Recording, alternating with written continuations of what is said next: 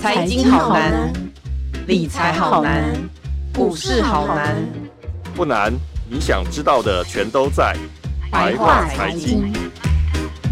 欢迎收听由联合报直播的联合开趴。您现在所收听的是白话财经，我是瑞璇。我们随着这个时序来到了一月底哦，二月份农历的新年马上就要来了。当然呢，台股也会在二月上旬农历封关。我们回首这个一月呢，不管是全球或是台湾，都经历了很多的大事件哦。以台湾来说，一月份最大的事情就是总统大选了。而其实不是只有台湾哦，包含美国跟印度。其实今年啊，美国也有总统大选，印度也有总理大选。其实各国总统未来的一些政策方向，都是投资人很关心的话题。因为这些都会影响未来的股市走向。那我们回头来看看台湾总统大选的这个时间点哦，倒不是看台湾总统总统大选本身哦，在这个时间点呢，其实。有些投资人应该都有发现，美股是不断的在创新高哦，包含道琼工业指数首次是突破了三万八千点，标普五百来到了四千八百五十点，费半也创下了历史新高。在这个美股创高的背后呢，其实是有着科技股的力挺跟支撑的哦，包含辉达这些 AI 股，其实都表现可圈可点，但大家也都担心联准会接下来的一些。他们的作为会是什么呢？因为他们最近的谈话其实哦，感觉都很鹰派。那市场原本觉得，诶，三月可能会降息，但因为这些鹰派的谈话呢，市场可能就觉得这个三月降息，嗯嗯，可能不见得会真的降息哦。其实市场的种种变化都牵动着我们传统所说的这个。二月份的农历封关红包行情，那今年我们的农历封关到底有没有红包行情？投资人可不可以布局一波呢？我们今天又邀请我们财经中心主跑证券的记者陈立芳，请他来跟我们聊聊今年的红包行情是否可以期待。我们欢迎立芳。瑞轩好，大家好，我是立芳。Hello，我想要问问看丽芳啊，就是你看这个一月以来啊，就是你看台股走过了总统大选，还有台积电的法说，哎，可是大家其实都在讨论说，你看当美股在创新高的时候，刚好那段时间我们在总统选举，然后感觉那个时候台股就好像很气弱，所以我很想请你帮我们来看看说，哎，一月份整体的台股走势是怎么一回事啊？好，那个我们先来看一下，就是去年在封关之前的几天哈，大家都一直在想说会不会到一万八，会不会到一万八？不过那个时候其实气氛没有到一万八，感觉没有到一万八那么好，所以去年的时候封关就差一点点。那个时候呢，最低收到一万七千一百六十一点，差一点点就破了一万七千点。那也就是说呢，那时候指数是跌破季线的，那个时候大家都是非常担心。也是非常期待说隔一天的台积电法说可以有给他这个台股有激励的作用，因为大家那时候都想说台积电的法说展望一定是很好，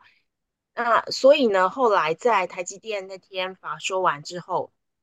它的 ADR 就先大涨了将近快一成这样子，嗯、那接着台股就十九号开盘，那台积电的股价就跳空，所以台股的大盘也跟着去跳空，那台积电对于台股就上演了神救援。所以那个台股从差一点点一万七千点不拔，然后到到后来就是台积电大涨之后，外资认错回补，回头大买台积电，所以就是整个台股就这样子又踩到踩破了这个季线之后又反弹回来，那速度非常的快这样子。所以从去年的呃封关到今年大选选完，投资人一路都在期待这个台积电的法说。那选后呢，外资连续四天是大卖台股的。那分析师那时候有都有讲了，就是请外呃请投资人再等一等台积电法说，他们希望说投资人不要急杀，嗯，他们也认为说这个就是台积电的法说结果应该是会不错，所以呢后来也就证实了是外资错，不是投资错，对，那所以现在是一到到一月一月份的下旬，那所以可以跟农历年的封关一起看。那因为呢，二月五号封关，那那一天二月五号那天刚好就是礼拜一，所以在农历年前接近，大概是农历年前封关前的一两天哦。按照过去往年的那个那个就是经验哈，如果说没有太大的突发事件，通常是这个股市会非常的暗淡，没有什么好玩的这样子，就是它的交投会比较清淡一点。嗯嗯，所以基本上台股呢，只剩下下个礼拜的关盘时间。及下个礼拜你要决定呢，到底要不要报股过年？那就是你在二月二号，就是下礼拜五之前就要做决定。那龙年的开红盘的时间呢是二月十五号，所以这个总共呢假期哦，台股休市的假期有九天。那回来之后开市再两天，又要周休二日，所以呢二月份的时间哦，交易日非常的少，这样子。那所以呢，就大家就会想说，那个九天呐、啊，不知道会不会哪里又开始打仗啊，或者是说哪边又开始情势紧张，又地缘政治，然后费德又讲了什么话，所以呢，大家都会想说，这个九天到底要不要先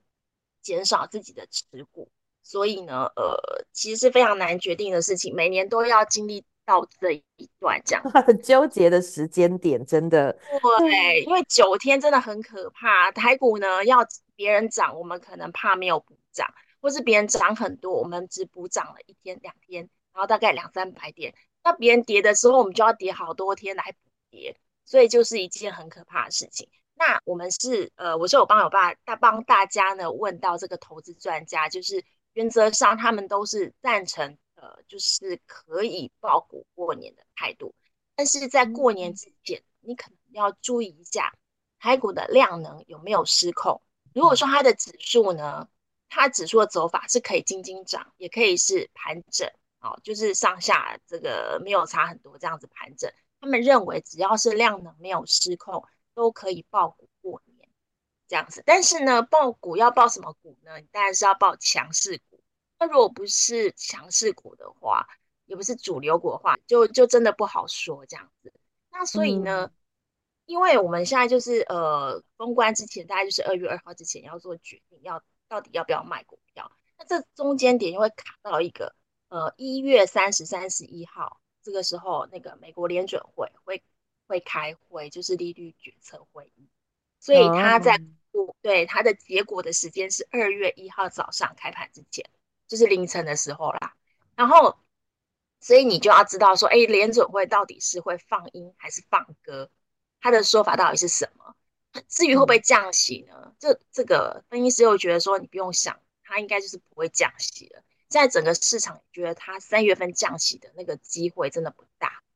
只是说他的、嗯、通常他就算是不降息，他也不降息这么久了嘛。那呃不升息不降息，就是维持在这样的利率水准已经很长一段时间了。但是他随时随地的讲话，甚至连他的这个呃。会议记录公布之后，他其实都会影响影响到这个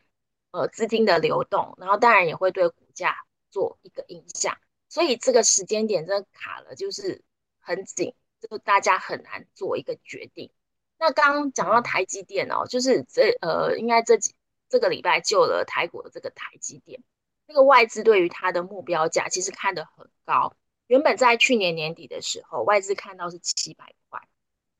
嗯，那现在因为法说它的展望很好，所以呢，大呃那些很多外资又调高它的目标价到七百七。不过对照 现在目前台积电的价格，我觉得好像要到这样子的目标价有一点点距离，这样。对啊，因为其实我们刚刚聊到台积电这部分哦，其实台积电法说完，我们大概台积电法说那天，我们也有关系一下台积电的状况。那看起来，其实大家那天在台积电的法说会上，就其实有几个大重点，包含比如说我们那个现在的董事长刘德英，他接下来就会辞任嘛，所以大家其实就很好奇，接下来董事长的动向是什么？他退休之后，那接下来呢，公司的整个营运，当然我们也知道就会交给总总裁魏哲家。那一个是他们的人事的异动，然后第二个大。大家就会关心他们的业绩，还有今年的资本支出。那甚至大家也知道，就是二月底的时候，台积电还要去熊本设厂这个部分哦。那所以其实大家都很好奇今年台积电展望。但其实那一天的展望开出来，就是其实大家都觉得，嗯，今年整个半导体的景气是还可以的，可能不是不需要那么保守。所以你看，结果那一天晚上，就是刚刚芳芳有提到嘛，就是 ADR 就已经大涨十趴，隔天就是。台股根本就是一开盘整个大涨三百点，大家就觉得，哎，天哪，怎么会立刻台股就整个往上走了？其实也就是因为台积电它相对全值比较大，在台股之中全值比较大，全值股嘛，所以它其实对台股的大盘影响也是很大的。所以你看那天一开盘就跳空涨停，所以大家其实也很好奇整个台积电。刚刚芳芳给我们很多的资讯，一部分是在关于美股的部分，一部分是在台股的部分。那我想先就台股的部分再跟芳芳再多深入的问一点点。我想跟您请教一下，比如说在呃法人的部分，他怎么看台积电的未来走势？我们刚刚提到说是七百块的这个目标价，那其实大家也知道，就是其实七百块这个价格，很久以前大家就法法人跟外资，尤其是外资报告，他们就有提出来七百块这目标价。但其实去年一整年的时候，台积电它的股价就是上上下下的，大家也看过它就是跌破六百，然后再往下，大家也很担心说哇，这股价会一直往下，没想到它现在股价就往上哦。但其实在这股价，我们当然不是专业的法人，我们可能不能去帮他定个目标价或怎么看价格。但可是我们，我想请教芳芳是说，那在法人的看法之中，整体来看，他们怎么看台积电？他们怎么看我们台积电的部分啊？应该是这样讲啊，这因为台积电它是一个产业的龙头。那嗯呃，最近大家都爱讲，那应该从去年开始吼，AI AI 的议题，大家就觉得说它今年一定是一个大爆发。所以呢，再看如果说 AI 的 AI 的产业它前景大爆发的话，而且它可以实现在 AI PC 或者是 AI 的手机方面的话，那它的需求一定会非常大。所以毫无疑问，大家都非常相信台积电的业绩展望。嗯，所以像比如说 AI 趋势、AI 产业相关趋趋势相关的一些个股啊，比如说呃台积电啊、伟创啊、广达、技嘉、伟影这一些。还有包括这个 IP 呃联盟成员世星 KY、力旺、晶晶科、M 三一、安摩，还有消费性电子区块的这些股票，其实是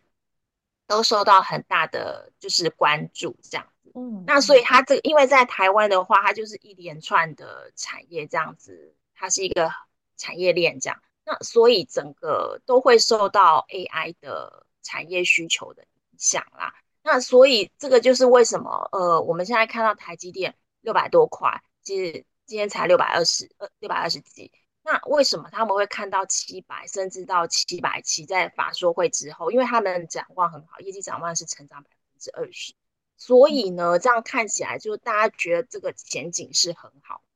也就是说，未来台股是一万八，大家大家认为没有问题。那像呃前呃之前哦，就是国民经济信心调查，他们认为台股在上半年至少会有一万九的高点，所以他们 OK 一万九就是他们认为就是说高点会看到一万九，所以就是我觉得投资人信心是足够的，他们也相信说这个基本基本面今年是会非常好，因为去年实在基本面太差了，太差的话台股还可以维持在这样子的状况，那今年。呃，基本面很好的状况，那台股应该是会不错。但是呢，理论上哈，基本面跟台股的表现应该是应该是同一个方向，可是有时候 也不见得是同一个方向啦。而而且这中间会有上上下下，呃，所以就我也不知道哎、欸，就很难讲啦。因为你之前哪知道就是会有战争的，以哈战争的发生，然后红海的事件。这些对股价的影响其实是都非常。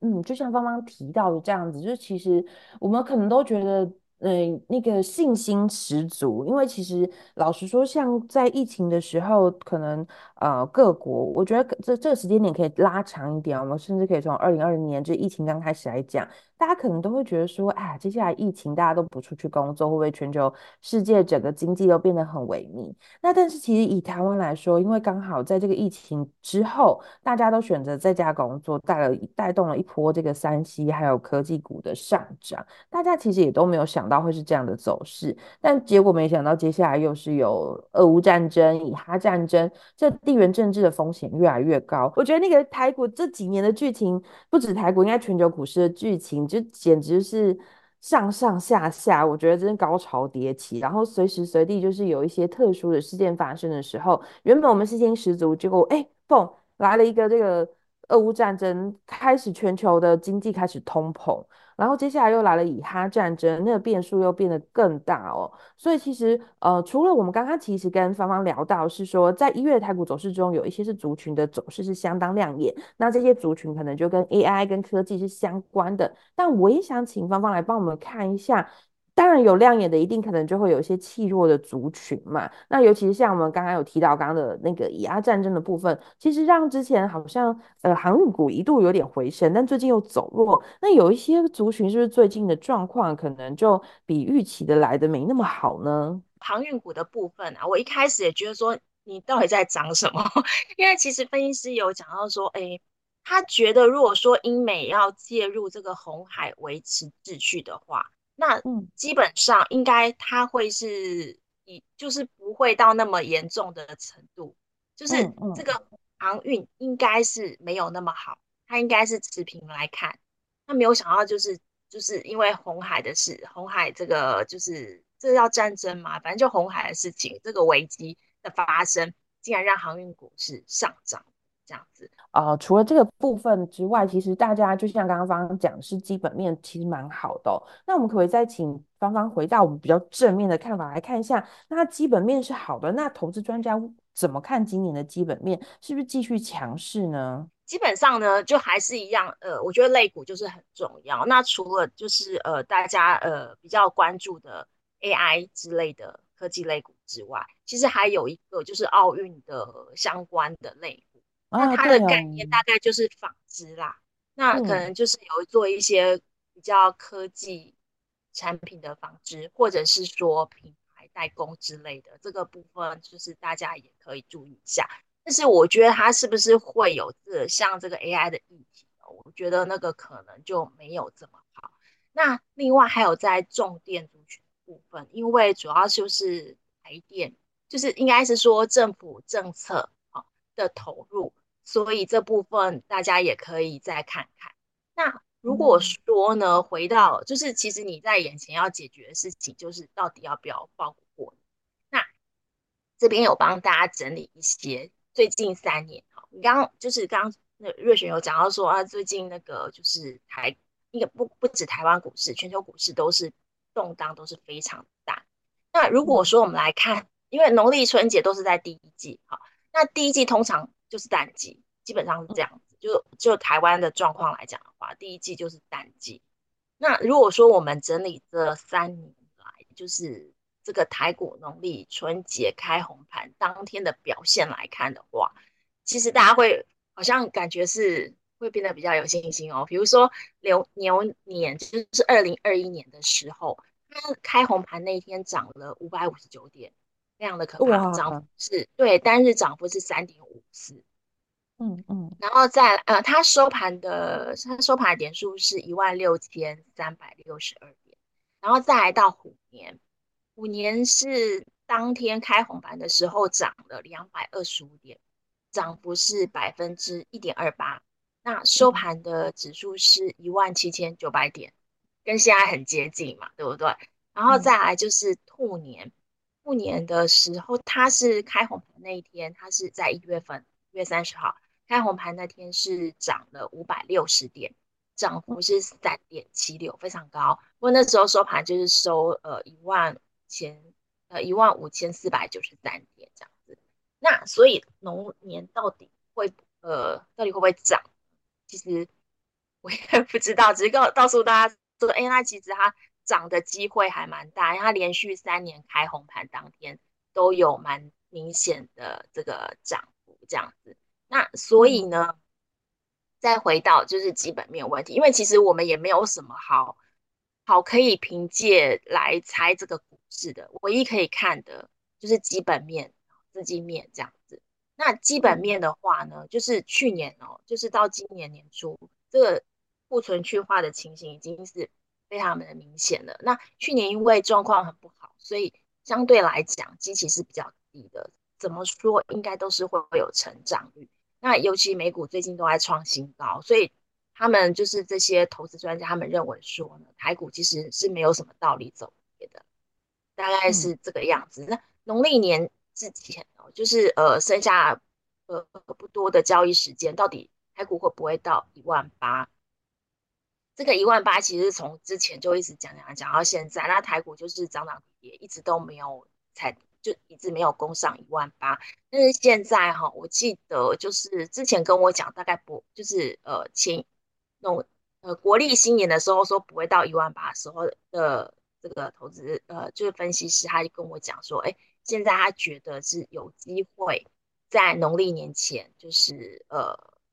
攻上一万八这样子。他是觉得有机会，那只是说，不管是农历年前、农历年后到接近一万八，或者是上呃攻上一万八，但是呃有是前还是后，其实我觉得没有太大差别，只要是基本面是好的，我觉得都是会有这个机会。那而且在资金面的话，其实虽然现在那个呃美国联准会三月份大概是不会降息，但是它总不会升息吧？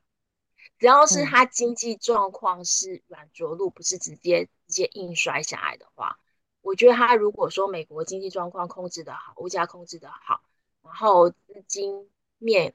可以获得宽松的机会的话，我觉得台股都还是很有机会的，大概是这样子。所以有没有就是封关前有没有到一万八？其实没有那么重要，因为它整体趋势如果是向上的话，其实什么时间攻上一万八？大概都不是太大的重点啦，就是前后这样第一季这样。对啊，就是大家都期待，尤其今年又是龙年，大家都觉得，嗯，龙年感觉就是很好运，龙抬头的一年，所以大家都对于台股可以往上走是很期待的。好，那因为刚刚芳芳有跟我们提到，就是那个除了台股之外，其实像国际股市的部分，大家也很关注，尤其美股对于全球股市都会带来一些影响。所以我也想请问芳芳哦，就是关于这个美股的部分，美股从一月以来就一开始就开始一直频频的创新高哦，再现牛市。为什么最近美股的走势是如此强劲？是因为科技 AI 股吗？或是还有没有哪些重点个股？是不是最近也要公布财报？哪些企业值得关注呢？这个美股的部分哦，它的走法让大家觉得说，哎，牛市又要回来了这样子。呃，为什么会觉得牛市回来？大概是他们觉得说，这个资金行情其实是有机会，就是还是一样，对于美国呃联准会的降息是非常有期待的。那我也觉得说，呃，接下来就是一个资金宽松的状况，所以对于这个资本市场应该是非常有利的一个状况。接下来就是美股重要的财报会陆续发布这样子。那一月六二十六号有 Intel 啊、万事达还有美国。大概是这样。嗯，对啊，因为看起来美股的部分，从最近大家可能知道，像特斯拉啊，或是微软，在本周也是要公布一些最新的财报。那在整个科技股的走势，大家也会很关心说，去年大家已经觉得说，已经是有一部分已经库存去化了。那除了库存去化这部分，包含 Intel 或是微软这种比较像软体或是 IC 设计公司的部分，他们对于未来的整体的趋势哦，就是整个大的科技环境的方向，究竟有什么样的看法？大家。也是相当的好奇。那刚刚刚刚包含，其实像联准会部分，芳芳也帮我们解析过了。那就是呃，包含联准会，他们可能就是态度比较偏鹰的。那可是我也很好奇耶，我也想再问问看芳芳关于联准会这部分。那大家如果预期说，嗯，三月份可能不会降息的话，可是除了三月之后呢，今年全年度 Fed 有没有机会降息呢？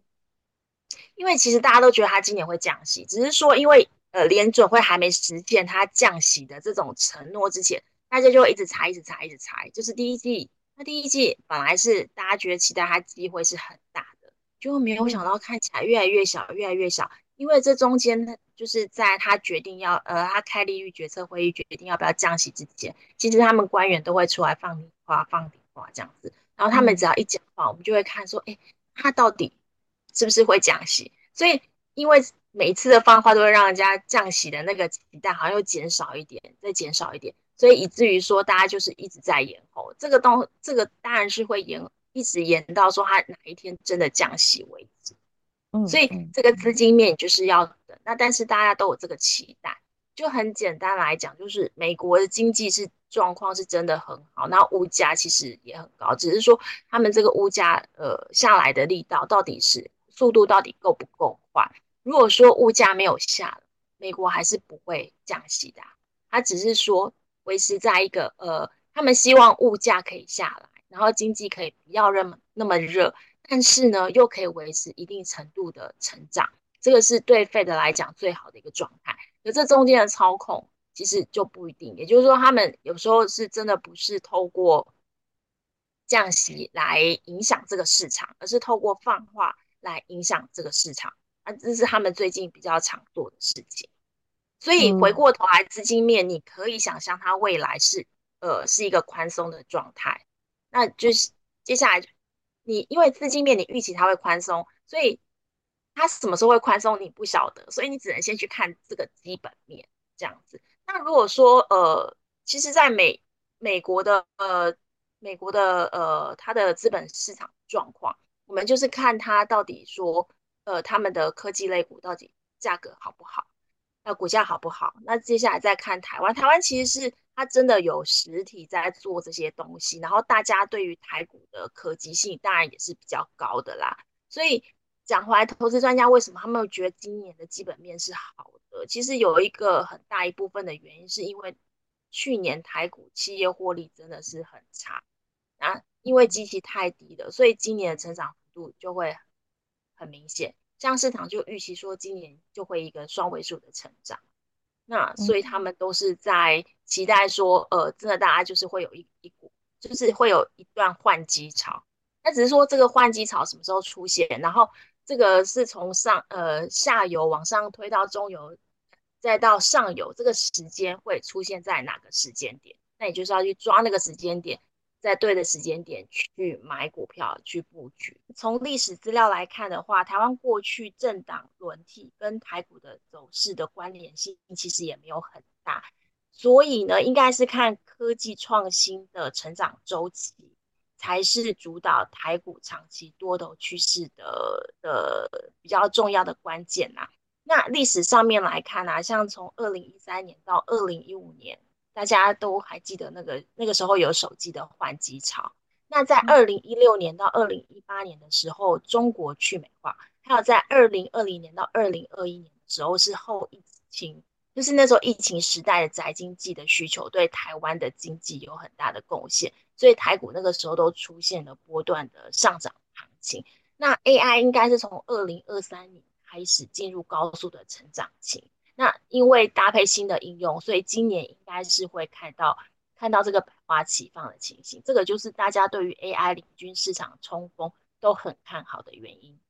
嗯嗯嗯，对啊，我们今天真的很谢谢芳芳带给我们的一些解析哦。尤其在今年的农历这个年关之前，我们经历了这全世界这么多的大事。那大家也都很期待今年的台股可以上到万八，甚至如果更有信心一点，可以上到万九。那我们还是要来祈求一下，希望今年全年度的台湾真的是可以风调雨顺。我觉得不止台湾，可能全世界。都希望是风调雨顺，包含我们看到有一些，比如说俄乌战争之后，其实有一些农作物的部分哦，这些可能都对台全球的这个呃，不管是大家的这些民生用品，或是有一些粮食的部分，都会有一些冲击。那我觉得也真的希望风调雨顺，因为我们去年经历了全球气候，这气温最高的一年，这个气温变化太大，其实很多地方真的是有洪水，有的有干旱。我们真的很期望在农历之前，我们真的来祈祷一下，希望今年全球风调雨顺，我们的股市也可以好好的、稳定的向上，让我们真的投资人都可以赚满满满的荷包。今天谢谢芳芳对我们的精彩的分享，也感谢大家收听这一集的百花财经。那我们下周百花财经再见喽，谢谢，